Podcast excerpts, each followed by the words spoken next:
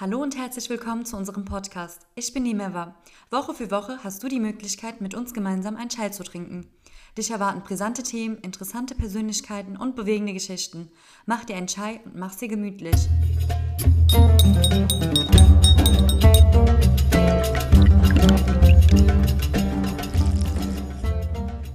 Einen wunderschönen guten Tag, ich bin die Meva. Ich heiße euch nochmal herzlich willkommen in unserer fünften Podcast-Reihe und vielen Dank fürs Einschalten. Wie ist die Reise ausgegangen? Konnten die Pakete am Ende ausgeteilt werden? Wie schaut es nun heute aus? Diese und viele weitere Fragen wird im Laufe des Podcasts auf den Grund gegangen. Heute für den Teil 2 der Folge Gaza 2 haben wir Nilab Taufik zu Gast. Hi Nilab, wie geht's dir? Hallo, gut soweit, danke. Nilab, ähm, woher wusstest du genau, wo du zu helfen hast? Du meinst, nachdem ich äh, dann tatsächlich ja. in Jordanland war? Ja.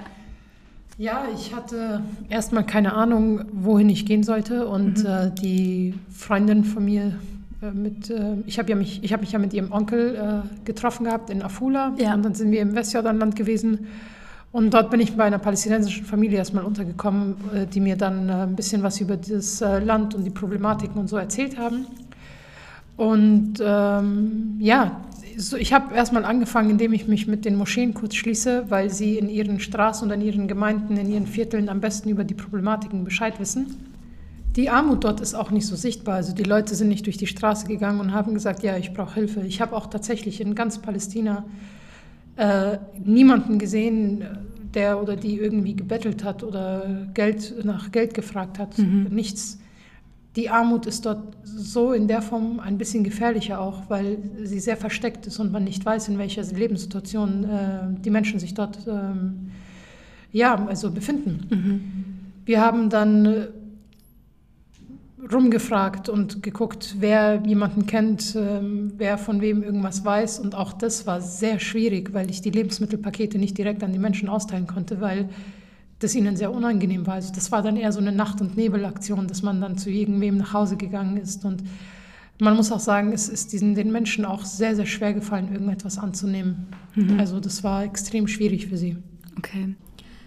Ähm, wie organisiert lief das Ganze? Hattest du schon vorher Kontakte geknüpft oder hast du das erst vor Ort ähm, gemacht? Also in Genin selber habe ich äh, vor Ort erst Kontakte knüpfen können und mhm. mich dort mit ein paar Einheimischen angefreundet, äh, mich dort äh, mit den Menschen angefreundet auch. Und ich habe auch sehr viel vor Ort erfahren, wie es den Menschen dort erging äh, oder ergeht, mhm.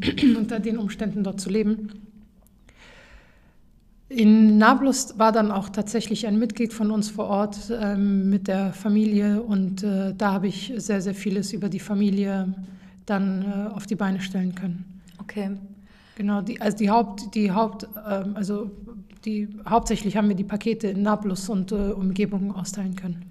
Okay, und du hast ja eben gerade ein bisschen über die Herausforderungen gesprochen. Könntest du da ein bisschen näher drauf eingehen? Wie ist es in Gaza in Palästina solche Projekte äh, umzusetzen und mit welchen Herausforderungen muss man da kämpfen? Also in Gaza in erster Linie ist es sehr, sehr schwierig, überhaupt irgendwas zu machen. Mhm. Äh, also man kommt nicht rein. Ja. ja. Ähm, in den palästinensischen Gebieten ist es dann eher so, dass äh, da halt ähm, einerseits eine sprachliche Barriere herrscht, dann äh, ja, wie es halt in äh, vielen Ländern so ist, dass man andere Preise bekommt, die man äh, als Ausländer nun mal oder als Ausländerin nun mal bekommt. Mhm. Aber auch da, nachdem sie halt dann gefragt haben, weil es ist ja auch sehr typisch, wenn irgendjemand mit so einem Backpack kommt und dann auf einmal 120 Kilo Reis kaufen möchte, ja, was machst du denn dann mit dem ganzen Zeug? Ja. Ne? Dann sind sie aber auch einem entgegengekommen, haben dann ihre Hilfe angeboten, ihre Autos angeboten und so. Das ging dann schon. Also das war dann schon leichter. Man hatte halt dann eher so Schwierigkeiten, dass, dass der, der israelischen Regierung, also dass sie das nicht auf dem Schirm haben, wobei okay. ich halt fest davon überzeugt bin, dass sie alles eigentlich wussten. Mhm. Ähm. Welche Art von Projekten könnte man dort umsetzen? Könnte man dort überhaupt langfristige Projekte umsetzen? Wir wollten ja im äh, Gazastreifen wollten wir ja eine Entsalzungsanlage bauen, aber ja. das Problem ist halt, dass auch andere Organisationen bislang Entsalzungsanlagen gebaut haben mhm. und auf die Idee gekommen sind, so etwas Langfristiges ähm, auf die Beine zu stellen, sodass die Wasserzufuhr Zufuhr zumindest in den äh, großen Krankenhäusern gesichert ist. Naja, problematisch ist halt einfach, dass diese Entsalzungsanlagen in den meisten Fällen von den, äh, ja, seitens der, der Israelis dann angegriffen wurde, also der Soldaten. Und ja, dann hat man halt dort so eine Entsalzungsanlage für 120.000 Euro gebaut. Und dann, äh, ups, ja, ist halt dann, funktioniert halt dann nicht mehr. Also das ist dann ein bisschen schwierig. Langfristig Projekte könnte man vor Ort schon auf die Beine stellen, aber man ist halt absolut ähm, darauf angewiesen, dass man reinkommt, ob man reinkommt, äh, wenn man reingekommen ist, ob man dort bleibt, ob man am Leben bleibt, ja, mhm. ob man da überhaupt rauskommt wieder. Also das ist extrem schwierig und man bringt auch andere Menschen in Gefahr. Also wenn wir auch, wir haben hier Leute vor Ort, die wir kennen, wir haben Leute vor Ort, denen wir vertrauen, die eine wahnsinnig gute Arbeit leisten, mhm. die auch Vereine vor Ort haben, die arbeiten. Aber sollten wir jetzt von hier aus Gelder dorthin schicken und sie in ihrer Arbeit äh, unterstützen oder sie in ihren Strukturen unterstützen, dann könnte es für uns als Beihilfe zum Terror äh, äh gewertet werden, ja, ja weil irgend, aus irgendwelchen Gründen, ja. Mhm. Ähm, dann aber auch äh, könnten die Menschen vor Ort einfach in Gefahr geraten. Das ist, äh, und dass man ihnen dann auch vor Ort dann ein Vereinsverbot ausspricht mhm. oder dass man das für illegal erklärt und genau, das ist halt äh, extrem schwierig wir sind halt noch nicht, äh, wir sind noch nicht so weit, sage ich mal, dass wir uns so einer Aufgabe widmen. Also in Afghanistan ist es dann hm, zum Beispiel im Vergleich oder in Pakistan oder in Bangladesch doch ein bisschen leichter, okay. ähm, weil du da in erster Linie auch ein paar Kontakte brauchst, aber darüber hinaus halt einfach viel Geld brauchst. Mhm. Und in Palästina ähm, oder in, im Gazastreifen auch ist es mit viel Geld nicht getan, mhm. sondern äh, du brauchst Geld, ganz klar, wie für jedes Projekt, wie für überall. Aber darüber hinaus brauchst du Kontakte und darüber hinaus brauchst du gute Kontakte ja. und darüber hinaus brauchst du eine, ein, ein, eine ordentliche Portion Glück ähm, und äh, das ist, ähm, dass man alles drei auf einmal zur selben Zeit hat, das ist ähm, mhm. schwierig. Wie waren deine Eindrücke vor Ort, während du die ähm, Pakete verteilt hast? Also welche Erfahrungen hast du da gemacht? An sich äh, positive, mhm. aber es war für mich ein bisschen, ähm, es war ein bisschen komisch, weil es ein bisschen zäher war, die Pakete loszuwerden. Ja. Also man hat halt auch gesehen, dass die Leute, also auch wenn sie kaum zu essen hatten, hatten sie so viel, dass sie nicht mehr wollten. Ja. Also wenn man zum Beispiel wusste, sie hatten am Abend nur Tee mit Brot, was, mhm. auch, was es auch gab, ja, weil mhm. viele dort leben ja in, in Flüchtlingsheimen. In, also du musst dir vorstellen, du lebst auf deinem eigenen Grund und Boden in einem Flüchtlingsheim. Mhm. Ja, also du bist einfach Deutsche in Berlin und lebst dann, wirst dann aus Berlin vertrieben und lebst dann in Frankfurt in einem Flüchtlingsheim. Mhm. Also das ist, äh, das ist extrem, das ist krass, das ja. geht auf die Psyche, das ja. ist nicht leicht. Und dann leben sie mit acht Leuten oder sieben Leuten, acht Leuten in einem Zimmer oder zwei Zimmern. Das ist äh, total schwer. Und dann haben sie vielleicht nur Brot zu essen. Und dann gehst du dorthin mit einem Lebensmittelpaket, dann sagen sie, brauchen wir nicht, wir haben genug. Ja, wir haben, die, mhm. die sagen dann sogar, sie haben so viel, dass sie sogar mir abgeben. Ja, also ich okay. bin auch zu Familien gegangen, ich so ein Lebensmittelpaket, die mhm. meinten, wenn du magst, geben wir dir ein Lebensmittelpaket. Okay. Das ist äh, nicht leicht für sie ja. gewesen. Wie lange hat es denn gedauert, die Pakete äh, zu verteilen? Wie lange warst du da? Ich glaube, ich war circa zwei Wochen dort. Okay. Das war schon, das war schon schwierig. Also ich muss sagen, so in Afghanistan, wenn ich dort irgendwas in diesem Bereich mache, ähm, da bin ich, werde ich so an einem Tag locker 500, 600, 1000, 1500, je nachdem, wo ich bin. Ernsthaft? Ja, wirst du einfach los. Die Leute kommen, es sind haufenweise Menschen. Okay.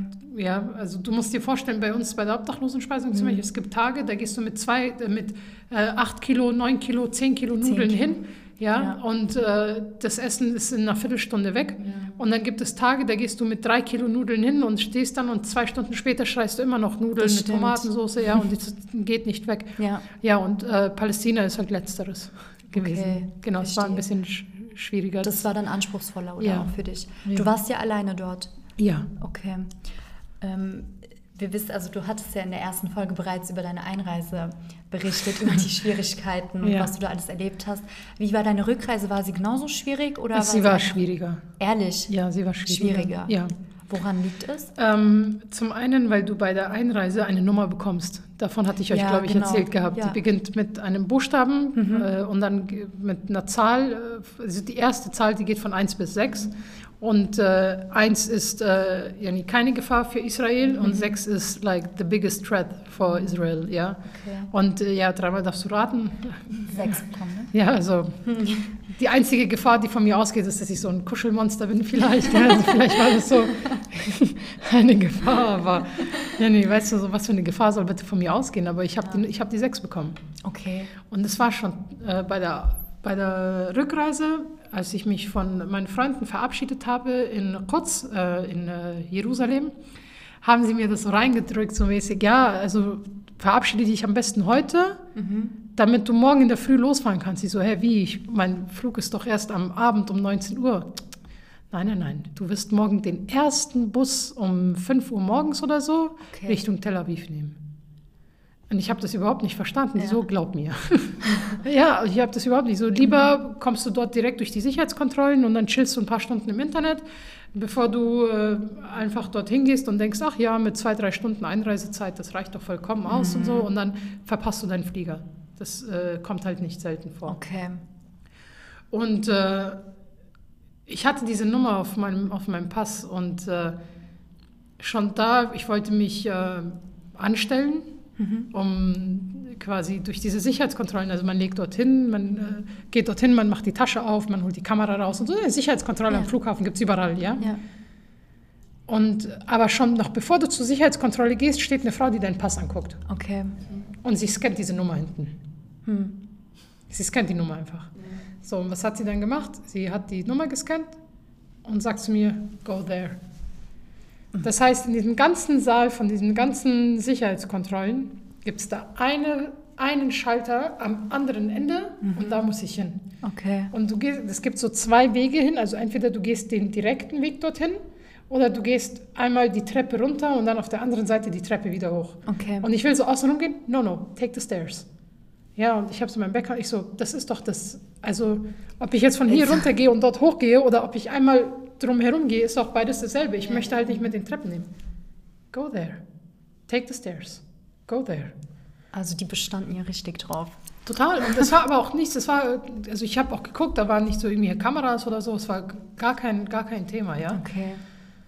Und äh, dann bin ich dort durch die Sicherheitskontrolle gegangen und äh, ich dachte, okay, es ist eine ganz normale Sicherheitskontrolle, aber es war halt keine Sicherheitskontrolle, keine normale.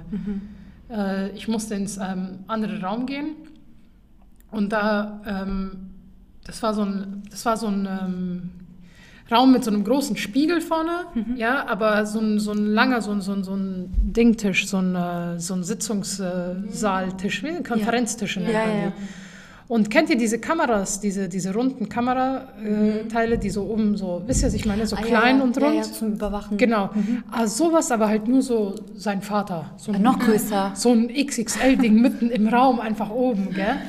Und du hörst keine Menschenseele, du siehst nichts, einfach, du siehst einfach nur Kamera, sein Vater da oben, ja? Und du hast, von irgendwo kommt diese Stimme und da sind einfach so diese, diese äh, Lautsprecher. Okay. Ma'am, open your bag. Bist du alleine in dem Ich Raum? bin allein in diesem Raum. Ich bin in diesem Raum komplett allein und ich muss, ich hatte nur mein Backpack. Okay? Ich hatte nur mein Backpack. Ich so, okay, ich uh, I open my bag. Ja, ich hole mein Bag. Take everything out of your bag. So, und jetzt, ich hatte von, von einer Freundin ihre Tasche mitgenommen. Und kennt ihr diese, diese Amaz- Amazon-Taschen, die so ein integrierte USB-Ding haben? Ihr kennt ja, das ja, bestimmt. Dieses Ding funktioniert nicht Mhm. mal zum Handy aufladen, ja. Aber da ist einfach so ein Kabel, ja. Und jetzt hole ich so alles raus und da ist einfach so ein Kabel drin und die Frau so, what's this, gell? So durch die, man sieht es ja. Wie bei der Ding Truman Show. Ja, ich da so, reden die doch auch Ja, ja, rein. die so, was ist, was ist das? Ich so, ja, this is with the bag. Okay. So, why is this with the bag? Ich so, ja, I don't know, it's a charger or something. Ich, du, du bist halt auch total aufgeregt, weil, ja, dein, Auch wegen dein, dem ersten Mal ja, während der Einreise. ja, nicht nur das, deine Tasche ist einfach verkabelt. Wie willst du dieser Frau erzählen, dass du einfach ein, äh, ein, ein Ladekabel integriert in dieser Tasche hast? Das, das interessiert hier niemanden, weißt du, was ich meine? Dann habe ich so meine, meine, meine, meine Sachen, so alles, gell, meine Unterhose, alles auf dem Tisch. Alles auf dem Tisch, ja, also alles so ausgebreitet, ja, so mä- mäßig guckt. Ich habe da halt wirklich nichts, ja. Und meine Ta mein Laptop liegt halt dort. Take out your laptop, ma'am. So, und jetzt kommen wir zu ein paar Tage früher, wo ich einen Herzinfarkt bekommen habe, weil in Benin ist mein Laptop auf den Boden gefallen. Ah, okay. Und es ging nicht mehr an. Es ging an. Aber mein Bildschirm ging nicht an. Und diese Frau, diese Dame, diese Nette, hat darauf bestanden, dass ich meinen Laptop raushole und es anmache. Okay. Und ich, selbstbewusst wie ich bin, so mäßig, ja, was soll denn das schon sein? Okay, mach meinen Laptop auf, meine Laptoptasche auf, hol meinen Laptop au, äh, raus, klapp es auf und drücke auf diesen Knopf. Und dann? Ma'am, switch on your laptop. Und in diesem Moment, oh, das ist ja kaputt gegangen. I'm sorry, ma'am, my laptop is broken. Why is your laptop broken? So mäßig, warum hast du einen kaputten Laptop bei dir? Also das ist halt schon sehr suspicious, ja? Okay. Also du hast halt einfach random so einen so ein Laptop und jetzt, ja, ähm, ma'am, you know, I had some Ramadan packages, give, you know, and then my laptop, it just fell down. Und was willst du dieser Frau er erzählen, ja? Ja, you know, I was in this hostel. Ich war aber nicht in einem Hostel. Ja, in which hostel? Ja, I don't like, I forgot the name, I'm so under pressure, ja? Okay. Und das war einfach Ding. Die Frau hat einfach gesagt, so just, ähm, was, was hat sie gesagt? So, ja, take a step back from the bag. Also ich sollte einfach einen Schritt zurück. Dann ist einfach so, zwei Frauen sind reingekommen mit so einem Schnüffelhund, ja, der dann so schön seine Nase kurz in meine äh, Unterwäsche so gesteckt hat, so einfach geguckt hat, ob alles so äh, koscher ist, ja, ob ich dort nicht versteckt habe. Ja, nee, ich habe nichts, ich habe nichts von dort mitnehmen können, überhaupt nicht. Und dann ja, hat das, hat das Ding an allem geschnüffelt, aber es war halt nicht genug. Also die haben halt wirklich alles einzeln, ja, geguckt, ob da halt wirklich nichts ist. Mhm. Und dann musste ich in so einen anderen Raum, da musste ich mich komplett entkleiden. Dann wurde, wurde eine Leibesvisitation ähm, halt durchgeführt. Dann musste ich, also das war so ein Raum mit diesen Magnetteilen. Wisst ihr, was ich meine? Wo du so durchgehst Mhm. im Flughafen und dann piept es, wenn Ja, du ja, irgendwas anhast, ja. gell? Ich musste dann mit meinen Klamotten, die ich in meiner Hand hatte, zu diesem Automaten gehen. Also Okay. unbekleidet, ich durfte nur meine Unterhose anlassen, musste dorthin gehen und dann einzeln meine Klamotten einmal so du durchhalten, ob da wirklich nichts ist. Ja, was soll denn da sein? Dein scheiß Hund hat doch schon geschnüffelt, Mann. Was, will, was soll denn da sein? Ja. ja. Und meine Rück, meine, diese ganze, diese ganze Prozedur hat insgesamt fast sieben Stunden gebraucht. Ernsthaft. Ja, und nach sieben Stunden habe ich. Wie äh, lange ging die, ging die bei der Einreise? Auch um die sieben Stunden? Nee, das weniger? waren keine sieben Stunden, das waren circa vier. Vier, okay. Circa vier, Und das war ja schon anstrengend. Das war schon anstrengend. Aber jetzt war das halt, jetzt mäßig hatte ich weniger Sorge, weil ich wollte ausreisen. Hm. Ich wusste, alles, was sie machen, machen sie halt einfach nur aus reiner Schikane. ja. Weil bei der Einreise, ich meine, da bin ich ja eine große Gefahr für Israel. Verstehst du, was ich Ja, meine? Und jetzt äh, fliegt das Kuschelmonster wieder weg. Was, was, was soll ich denn da noch bedrohen? Ja, weißt du? Fertig. Ja. Okay, und dann lief alles ganz normal oder wie war das dann? Dann wart ihr fertig? Ja, ja, wir waren fertig Okay. und dann durfte ich durch und dann war ich quasi in dieser Wartehalle und habe dann gewartet, bis ich dann äh, genau fliegen konnte. Okay. Ähm, abschließend würde mich sehr interessieren, wie deine äh, damalige Reise in Gaza, welche Palästina Auswirkungen du? in Palästina, ja, ähm, was für Auswirkungen hatte es ähm, persönlich an dir oder an deinem Berufsleben? Ich muss sagen, ich habe für mich selber festgestellt, äh, ich habe da erst realisiert, was es heißt, frei zu sein. Ja, Ja. Ich wusste erst, als ich dort war und gesehen habe, wie es ist, ähm, unter Besatzung zu leben, unter illegaler Besatzung zu leben. Erst als ich dort war, habe ich das gesehen und gemerkt, wie das ist.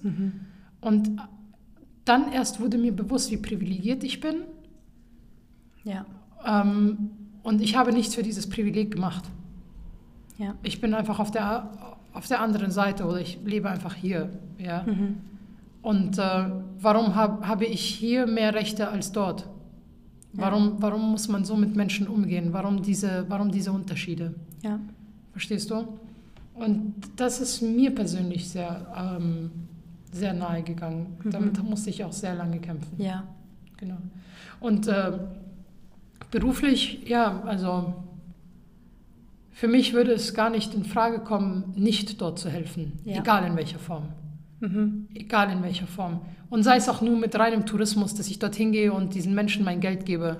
Also ich würde zum Beispiel niemals persönlich, ich persönlich als äh, Nilob, äh, auch als ich dort war und nach sieben Stunden quasi dort, irgendwann hast du ja Hunger und Durst und keine Ahnung, ich würde Ja. in meinem Leben dort keinen Cent lassen. Ja. Niemals. Okay. Also ich habe mir meine große Wasserflasche dort gekauft, also Mhm. auf, äh, in äh, Ostjerusalem. Mhm. Ja. Und bin dann damit äh, quasi und mit meinem Sandwich zum Flughafen gegangen, weil ich bewusst nicht einem Apartheidsstaat ähm, quasi mit meinem, mit meinem Geld irgendwie ähm, Unterstützen wollte. unterstützen wollte. Okay. Genau. Also aus persönlicher Sicht. Mhm. Okay, verstehe. Ähm, danke für deine Antworten, Nila. Gerne, gerne. Danke, dass du heute da warst und dir so viel Zeit genommen hast. Sehr gerne. Und ähm, somit haben wir das Ende unseres heutigen Podcasts erreicht. Falls ihr an Arce interessiert seid, sei es als Helfer oder Sponsor, könnt ihr uns gerne über YouTube, Facebook, Instagram oder TikTok kontaktieren oder besucht unsere Webseite. Bitte liked, kommentiert und abonniert uns. Falls ihr Feedback oder Wünsche bezüglich unserer Folgen habt, könnt ihr uns gerne unter der E-Mail-Adresse chai.arcia.net erreichen. Danke und bis zum nächsten Mal.